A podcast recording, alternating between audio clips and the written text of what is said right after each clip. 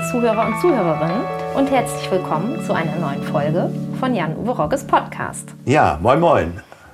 Lieber Jan-Uwe, wir haben uns lange nicht gesehen, wir haben lange keinen Podcast gemeinsam aufgenommen und es ist ganz schön viel passiert. Ich erinnere noch die Zeit, als wir uns alle um dich gesorgt haben. Ja. Wie geht es dir mittlerweile körperlich? Ja, also körperlich äh, geht, es mir, geht es mir wieder sehr gut. Äh, ich habe mein, mein Kissen, was ja eine ganze Zeit mein Begleiter, Begleiter war, mein Purkissen, brauche brauch ich jetzt auch nicht mehr. Vor drei Wochen habe ich das sozusagen äh, in den Keller gelegt und habe ja. zu meinem Pur gesagt, so jetzt äh, ist Pampern vorbei, jetzt äh, sind die harten Tatsachen der Stühle wieder angesagt. Ja, und in den Wochen davor, ja, das war ja, äh, äh, es wurde immer besser. Mhm. Es wurde immer besser. Der Arzt hatte mir gesagt, es dauert ah, acht bis zwölf Wochen, bis ich wieder völlig okay bin. Jetzt sind äh, ja 14 Wochen rum.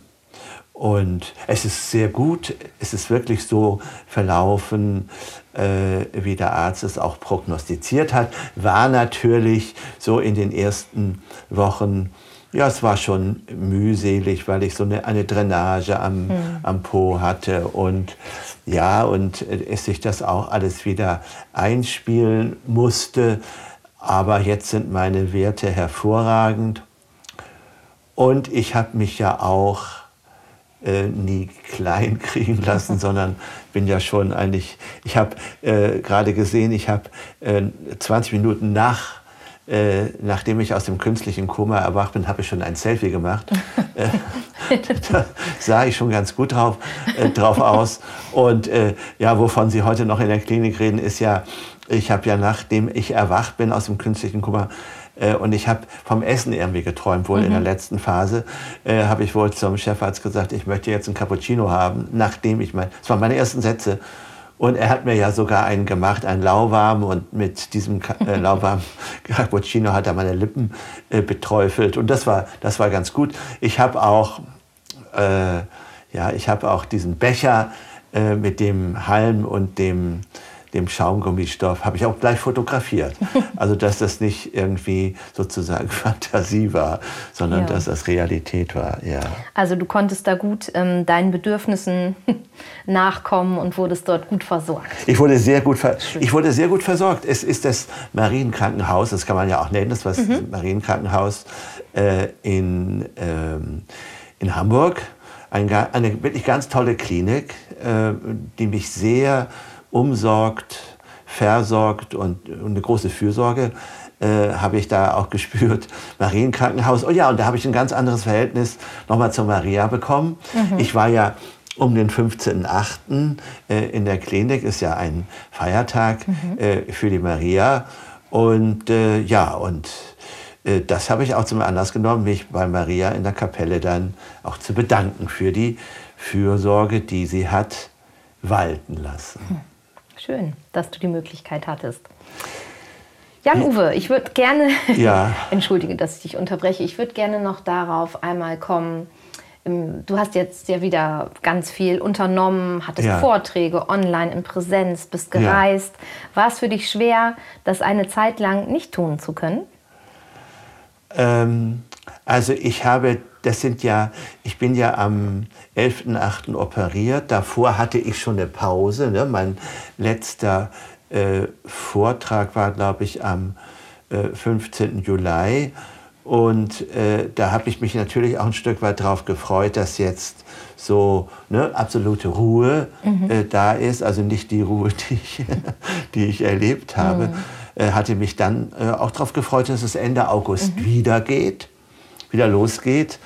Äh, also von daher hat es äh, jetzt gar nicht gefehlt, sondern ich habe diese Zeit wirklich als, auch als Ruhezeit genutzt, um wieder so zu Kräften zu kommen, habe aber auch, als ich dann wieder so einigermaßen gut drauf war, äh, habe ich mich auch dann auf den 31.08., da war mein erster Vortrag da wieder, äh, ähm, wieder und äh, ja, in Beckum da habe ich mich auch darauf gefreut. Mhm. Warum? Natürlich einmal äh, äh, einmal natürlich wieder vor Menschen zu sein. Das Zweite, die hatten eine Vortragsreihe gemacht, äh, mit, und zwar haben die vor zehn Jahren, vor zehn Jahren also äh, 2012 gestartet mhm.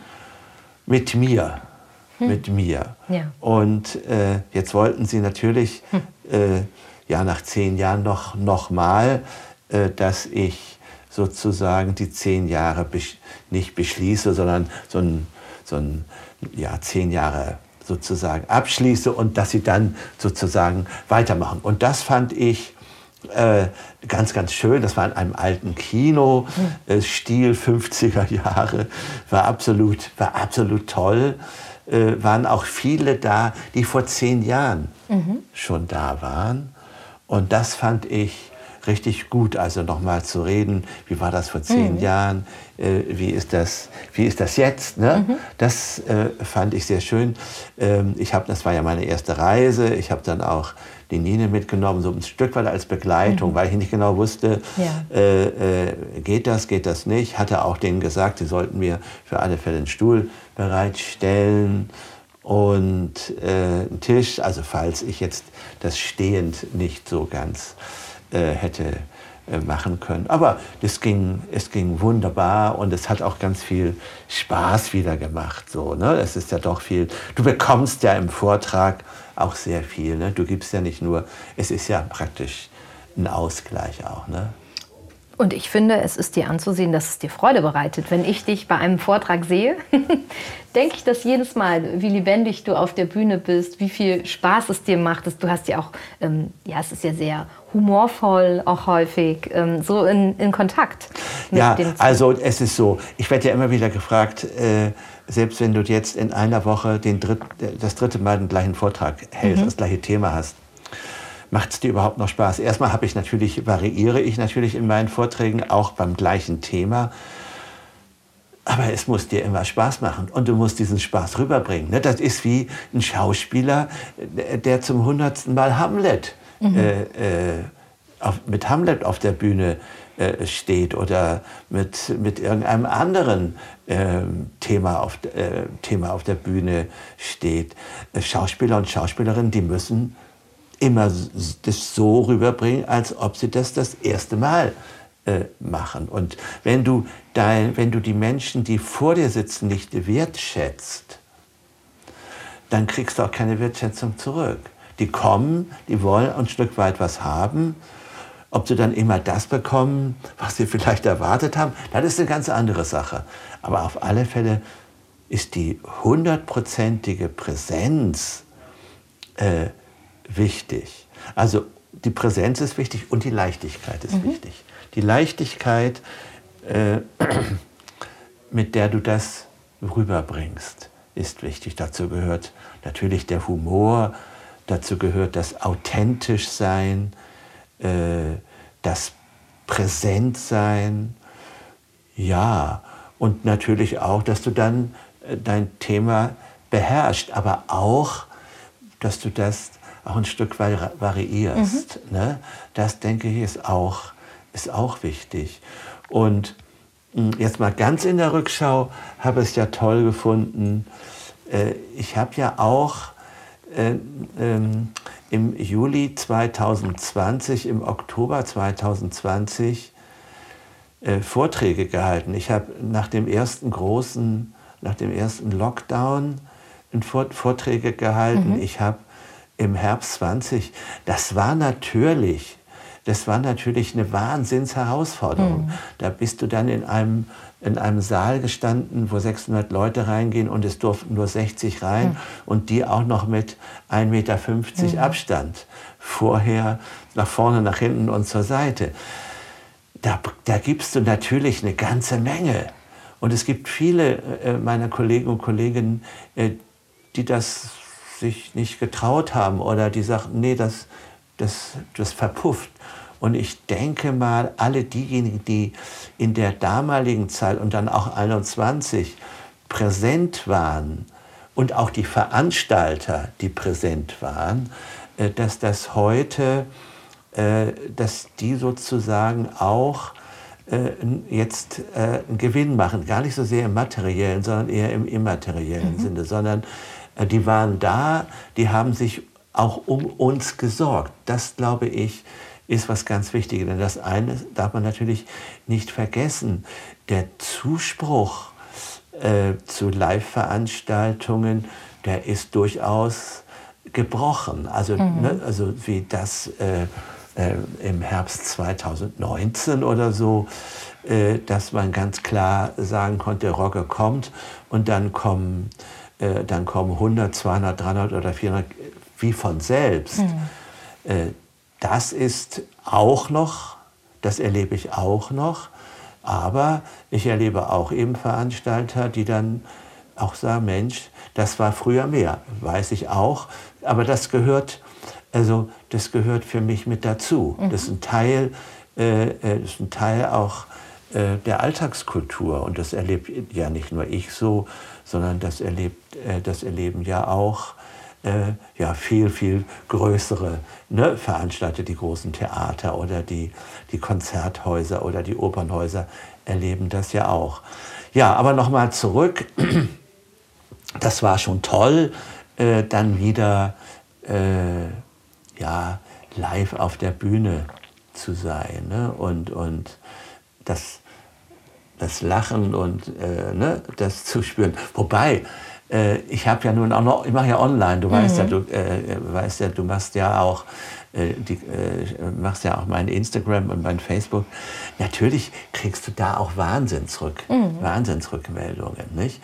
Äh, und aber es ist schon was anderes, wenn du vor deinem Laptop sitzt und reinquasselst ne? und dann erst am Ende so die Rückmeldung kriegst oder ob du ob das live vor deinen Augen direkt, ne? direkt ja. passiert. Ne? Mhm. Und dann sind ja auch die Rückmeldungen nochmal andere. Aber ähm, es ist halt wie es ist und äh, man kann sich das nicht schnitzen. Ne? Wenn, das, wenn jemand das online will, und es wollen übrigens mhm. einige online, äh, dann ist das für mich auch äh, dann ist das für mich auch völlig okay. Ja, und ja, eine schöne Möglichkeit für die Menschen, die eher noch vorsichtiger oder auch ängstlich mit größeren Menschenmengen im Umgehen dann wählen zu können. Ja. Ob sie dich live sehen oder ob sie ein Online-Format wählen, ob völlig, sie einen Podcast hören. Podcast hören, völlig, völlig richtig. Und äh, ja, und es ist ja bei Online auch so, äh, dass eben auch Menschen, die weit weg wohnen, die gar nicht kommen könnten, mhm. ne, die Möglichkeit haben. Und es gibt jetzt schon Veranstalter, die eher auch in die Hybrid, äh, mhm. Hybrid-Kategorie äh, tendieren, also live plus, äh, mhm. plus online. Ähm, ja, wenn das denn so gewünscht wird, dann ist es so. Wobei ich habe da, habe ich dann schon auch, äh, ich sag mal, da hast du auf der Bühne schon deine Schwierigkeiten. Mhm. Ich kenne das von, äh, von äh, ich kenne das von großen Sälen, äh, wo dann hinter dir eine Leinwand gespannt ist, weil, weil der Saal so groß ist, weil dann ja 800.000, 900.000 Leute da sind und dann natürlich die Leinwand wichtig ist. Und dann, äh, ja, dann äh, müssen die sich natürlich entscheiden. Gucken sie, äh, gucken sie den Speaker da unten an oder gucken, äh, gucken sie den da überlebensgroß, überlebensgroßen an. Und das hatte ich schon vor Jahren mal. Und da bin ich dann von, habe ich dann gesagt, das will ich nicht mehr, weil so viele kamen, wurde dann mein Vortrag in Nebenräume übertragen. Mhm. Und das ist eine ganz komplizierte mhm. Kommunikation äh, mhm. weil du hast die Leute vor dir und du stellst dir vor, wie es den Leuten wohl äh, im, dem, im Nebenraum oder in den Nebenräumen äh, geht. Also das ist nochmal eine ganz andere Performance, äh, die dann äh, dann rüberkommt. Also von daher ist das sowohl als auch äh, für mich angenehmer, entweder, also entweder live mhm. ne, oder online. Ja. Und Jan-Uwe, du hast eben schon davon erzählt, wie es vor drei Jahren war, wie es vor zehn Jahren war. Wie sieht es denn in zehn Jahren aus? Hast du eigentlich eine Idee, wie lange du das noch machen möchtest, was du gerade noch so leidenschaftlich tust? Also, äh, ich wollte mal äh, äh, mit 70 äh, allmählich Schluss machen. Äh, dann wollte ich mit irgendwann mit 75 Schluss machen. Also ich habe jetzt Open End. Mhm. Ich habe Open End. Äh, das bedeutet, äh, wenn das bedeutet zweierlei. Erstens, ich muss gesund bleiben. Mhm. Das ist natürlich die absolute Voraussetzung. Und es muss mir Spaß machen. Diese beiden Sachen, Lust und Spaß. Wobei es natürlich wahrscheinlich sowieso nur geht, wenn du gesund bist, hast du auch Bock und, und mhm. umgekehrt. Ne? So, das ist das eine. Und das zweite ist, dass ich an, äh, nachgefragt werde. Und da habe ich momentan äh, überhaupt keinen Zweifel äh, äh daran, dass die Nachfrage sinkt. Äh, sondern äh, ich habe momentan das Gefühl, dass sie immer stärker wieder wird. Dass mit einem Mal ja eine junge Generation der 30 bis 40-Jährigen mhm. ganz verstärkt in die Vorträge und in die Seminare kommen. Und das finde ich großartig. Oder äh, dass die, eine Mutter, die vor 30 äh, Jahren bei mir war, äh, jetzt mit ihrer mhm. jetzt 30-jährigen Tochter äh, zu mir äh, kommt. Also das finde ich ganz, ganz, ganz, ganz toll. Äh, mal abgesehen davon, dass mein einer Doktorvater, der Hermann Bausinger, der Kulturwissenschaftler aus Tübingen, dem ich ganz, ganz viel verdanke, auch auch was Vortrag, was Vortragstechnik mhm. anbetrifft, der hat mit 93 noch mhm. äh, äh, Vorträge äh, äh, gehalten. Mhm. Und ja, ich denke, es muss dir Spaß machen. Und es kommt noch was anderes hinzu. Ähm, je älter du wirst, also je älter ich werde, umso größer wird die Gelassenheit. Mhm. So das Gefühl, es kann dir nichts passieren das Gefühl, du hast eine ganze Menge zu sagen noch äh, und wunderst dich über äh, ja, manche Betriebsamkeit, die mich da äh, umgibt. Ne? Also früher hat man Termine äh, vereinbart und heute äh, kriegst du die Frage, ist dein Zeitfenster noch offen? ne, so etwas. Mhm. Ne? Das bringt mich dann schon äh, zum gewaltigen äh, äh, Schmunzeln. Also, äh, ich äh, habe Open End und äh, ja, ich kann mir gut vorstellen, dass das weitergeht. Ich habe jetzt, also mal abgesehen davon ganz praktisch, ich habe jetzt schon Termine für 24, für 2024 äh, vereinbart. Ja, ja, und du, ähm, ich bin neulich, äh, neulich bin ich begrüßt worden mit einem Urge, also da ist der, äh, das äh, pädagogische Urgestein. Äh, so, ne, da denkst, merkst du mit einem Mal, ja, du bist ja schon, äh, also wenn es jetzt ne, nicht eher ein Schrott, sondern du bist Diamant, ne, der glänzt und so. Das musst du natürlich auch, auch annehmen. Und es ist ja so, äh, je älter man wird, du kriegst ja, und wenn du nicht großen Scheiß redest, äh, du kriegst ja auch eine Spur von Weisheit. Mhm. Äh, eine Spur von Weisheit, weil du eben auch eine ganze Menge erlebt hast. Ne? Also äh, ich habe jetzt gerade wieder äh, ein mein aller, also mein allererstes Buch, mein allererstes populäres Buch äh, war Kinder können Fernsehen. Mhm. Äh, und äh, das ist 1983 erschienen. Und in diesem Buch habe ich, hab ich so die ersten zehn Jahre meiner Arbeit, die sich mit Medien, hm. die sich mit Medien beschäftigt haben, also 73, äh, da habe ich dann also ja über die Sendung mit der Maus geredet oder über die Sesamstraße oder über Neues aus Uhlenbusch. Also wenn ich das mal zurückschaue, mhm. äh, da ist ja auch gelebte Wirklichkeit. Mhm gelebte Wirklichkeit da drin. Also wenn man so will, äh, was ich alles auch schon äh, gemacht habe und auch erlebt habe. Ne? Also da bist du schon auch geerdet. Mhm.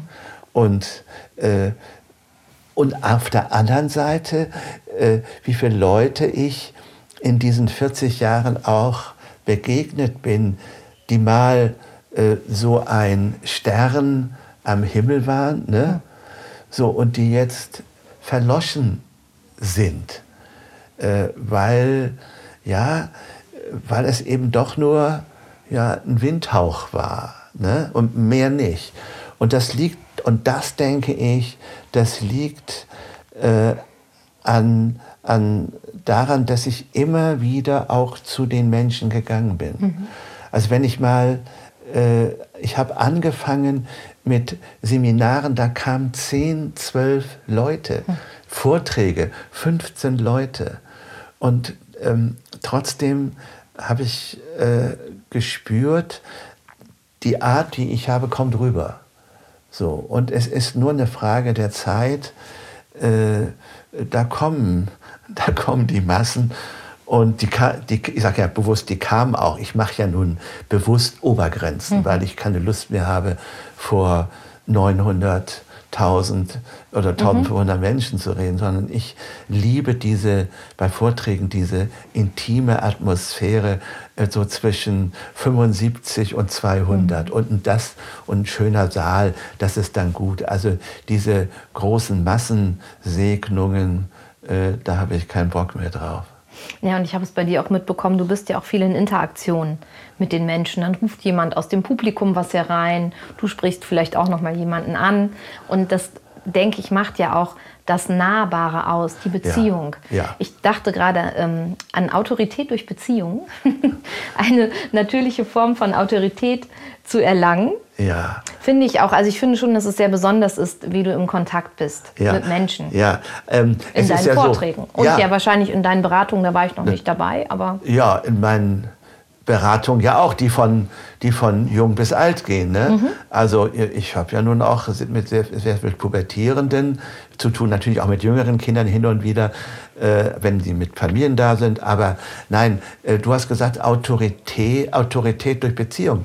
Ähm, äh, eine Autorität hat immer, hat immer Beziehung. Mhm. Und zwar Beziehung zu sich selber, zu sich selber, weil eine Autorität sich so annimmt, wie sie ist. Die weiß, was sie kann, weiß auch, was sie nicht kann. Ist ganz wichtig zu wissen auch, das und das kannst du nicht. Da gibt es andere Autoritäten. Und dann steht eine Autorität immer in Beziehung zu den mhm. anderen, zu den anderen Menschen. Man, kann, man kann statt Autorität äh, auch Persönlichkeit nennen oder, äh, oder Charisma. Es ist völlig egal, äh, aber äh, du bist schon, du bist schon jemand, an dem sich Leute auch orientieren. Mhm. Und das darfst du äh, eben nicht vergessen. Du bist schon wer, oder man kann es genau sagen, ich bin dann auch schon wer und bin mir natürlich auch meiner Verantwortung mhm. bewusst. Mhm. Ne, sehr bewusst. Äh, auch wenn ich jetzt schon so viele Vorträge halte, und ich mache das ja meistens frei, mhm. in der Regel äh, frei, ähm, weil das einfach mittlerweile so meinem Temperament auch entspricht. Äh, aber ich bereite mich natürlich immer vor mental. Also ich habe immer in meinem Kopf äh, einen roten Faden. Und der ist wichtig, äh, dass du dich auch nicht versappelst mhm. ne? und, oder rumlallst, äh, sondern dass da schon auch eine gewisse äh, Stringenz da ist. Wobei ich ganz, ganz früher, ich habe gerade, äh, weil das Buch Kinder brauchen Grenzen nächstes Jahr 30 Jahre alt wird, mhm. Äh, da habe ich mal mein, die, erste, die erste Ausgabe mhm. genommen darüber können wir ja noch mal einen Podcast machen und mhm. wie zerlesen dieses Buch ist, weil ich da noch Geschichten vorgelesen mhm. habe, weil ich vielleicht doch nicht ich, äh, Geschichten vorgelesen, natürlich dann dazwischen frei geredet, weil ich wahrscheinlich noch nicht auch den Mut hatte, äh, so geschichtenfrei zu erzählen. Mhm. Und in der, in, der, in der Zwischenzeit ist es natürlich völlig anders. Ne? Die Leute kommen wegen meiner äh, wegen meiner Geschichten. Und äh, mittlerweile ist es ja so, äh, wenn ich dann, wenn die wissen, dass ich irgendwo komme, dann kriege ich schon eine Mail. Äh, aber sie müssen die und die äh, Geschichte, die und die Geschichte erzählen. Also so ein bisschen äh, äh, wie, wie Bob Dylan oder was weiß ich, der dann immer so einen Song partout ähm, mhm. singen muss, weil man sonst traurig ist. Oder äh, bei den Stones, ne, die partout äh, Satisfaction oder irgendwas singen müssen, weil sonst äh, das Publikum total frustriert ist. Und natürlich erzähle ich äh, äh, meine Geschichten, ähm, meine Geschichten immer gerne. Und ich denke mal, das ist auch ein Erfolg von mir, äh, dass ich Geschichten erzähle. Und das ist natürlich, äh, das habe ich natürlich wieder auch ge jetzt ge gekupfert. Ne? Also die wirklich guten, guten äh, Vortragenden erzählen immer Geschichten. Also mein anderer Doktorvater Walter Jens hat immer Geschichten erzählt. Oder einer äh, meiner Lehrer, der Paul Watzlawick, äh, da, weiß ich, vergesse ich nie, äh, der erzählte eigentlich immer nur Geschichten und hm. erzählte sie gut. Und äh, dann, äh, weiß ich noch einmal, äh, fragte eine Seminarteilnehmerin, aber Paul, die Geschichte hast du doch schon mal erzählt. Und dann sagte er, ich habe die schon 50, vielleicht 100 Mal erzählt, weißt du, sagt er, aber eine Geschichte gut erzählt kannst du immer und immer wieder hören. Mhm. Und das ist es natürlich auch. Äh, ich weiß das auch, die Leute kommen in der Zwischenzeit auch, dass sie eine bestimmte Geschichte, die sie unendlich häufig gekürt haben von mir, nochmal hören. Äh, weil in Geschichten ist einfach, in Geschichten ist einfach Weisheit drin, ne? Äh, ist, ist gelebtes Leben drin. Mhm. Und ja, warum liest man die Bibel noch? Nicht wegen äh, des erhobenen Zeigefingers, sondern wegen der Geschichten, die in der Bibel sind, wegen wunderschöner Geschichten. Lieber Jan-Uwe, ich danke dir für das Gespräch. Unsere Zeit ist jetzt leider schon um. Aber ich sage mal, es ist jetzt ja nur ein Start in weitere neue Podcast-Folgen. Ich bin ganz gespannt. Ich freue mich auch. Ich freue mich auch, dass wir wieder dann äh, die eine oder andere Mutter äh, auch dabei haben werden. Und auch den einen oder anderen Vater möchte ich mit einbringen. Schön, die uns dann ihre Weisheiten vermitteln. Danke. Vielen Dank, Jan-Uwe. Alles Gute für Sie. Tschüss. Tschüss.